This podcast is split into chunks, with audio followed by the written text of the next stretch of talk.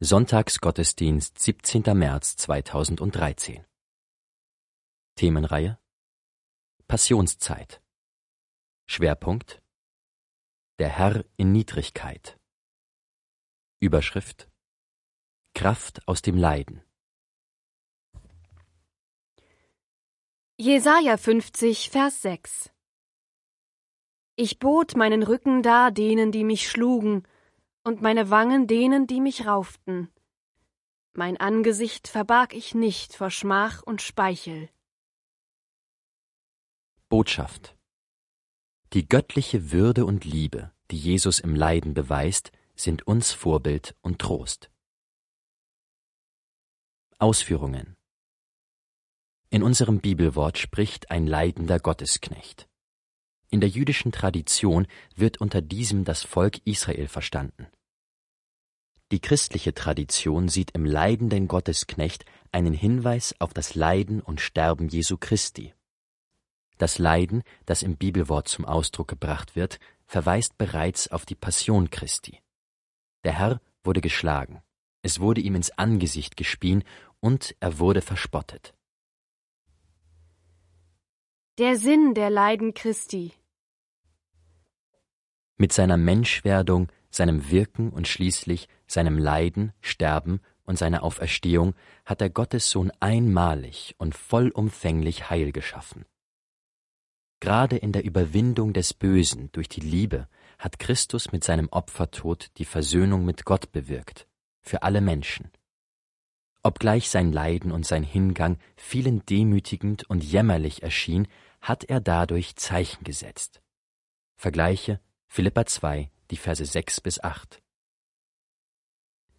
Er, der in göttlicher Gestalt war, hielt es nicht für einen Raub, Gott gleich zu sein, sondern entäußerte sich selbst und nahm Knechtsgestalt an, ward den Menschen gleich und der Erscheinung nach als Mensch erkannt.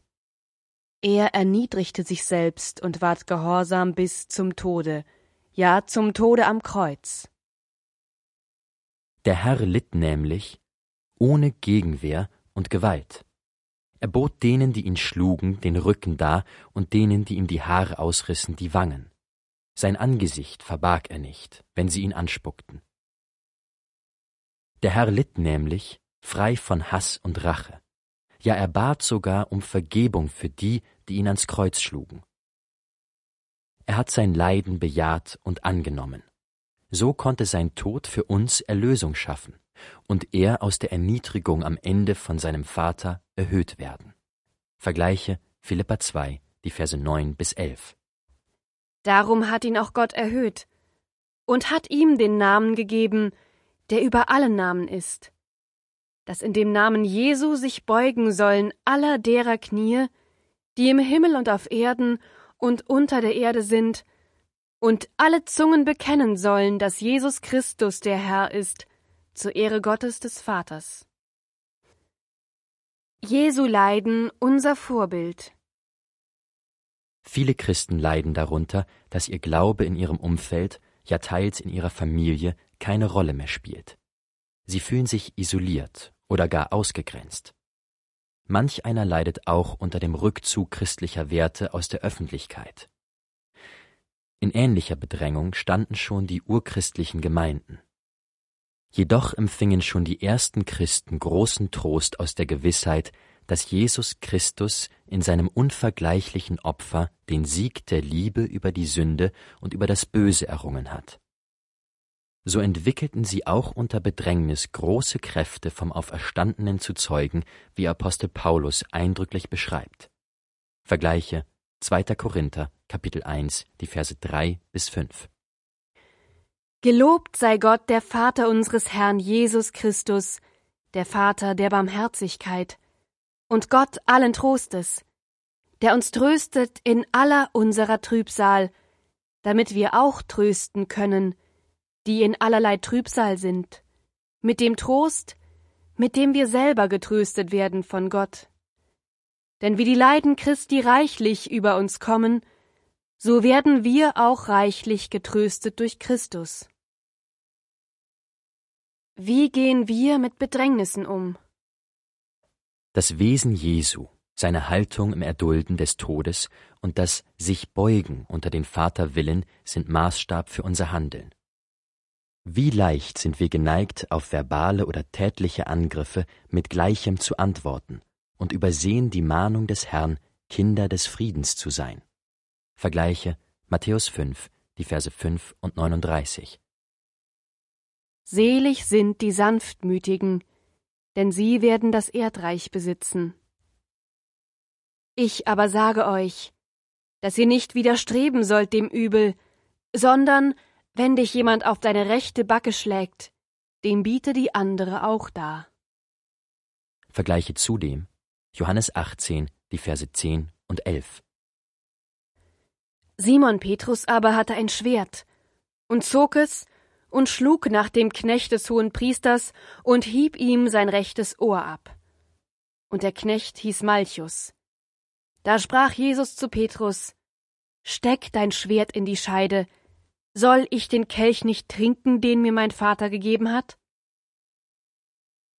Wie schnell wenden wir uns von Menschen in Not und Elend ab und erinnern uns nicht des göttlichen Auftrags, den Elenden beizustehen und zu helfen. Vergleiche Psalm 82, Vers 3. Schaffet Recht dem Armen und der Weise und helft dem Elenden und Bedürftigen zum Recht. Wie oft erscheinen uns Leiden und Drangsal als sinnlos und unannehmbar, und wir vergessen ganz, dass Gott die Seinen auch in größter Verlassenheit in seiner Hand hält. Er führt und tröstet und gibt am Ende die Erhöhung und den Sieg. Christi Leiden sind uns somit Ansporn, Krankheit, Leid und Not im Vertrauen auf Gottes Hilfe, seinen Trost und die kommende Herrlichkeit anzunehmen. Vergleiche Römer 8, Vers 18. Denn ich bin überzeugt, dass dieser Zeit Leiden nicht ins Gewicht fallen gegenüber der Herrlichkeit, die an uns offenbart werden soll. Zusammenfassung Im Leiden und Sterben hat Jesus Christus göttliche Würde bewiesen. Jesu Haltung im Leiden ist uns Vorbild und Ansporn. Die Gewissheit des einzigartigen Sieges Christi über Bosheit und Sünde ist uns Kraft und Trost. Kontext Jesaja 50, Vers 6 gehört zu den sogenannten Gottesknechtsliedern, in denen das Leiden eines Unschuldigen zum Ausdruck gebracht wird. Der leidende Gottesknecht ist nach christlichem Verständnis Hinweis auf Jesus Christus. Weitere Gottesknechtslieder sind beispielsweise Jesaja 42, die Verse 1 bis 4 und Jesaja 49, die Verse 1 bis 6.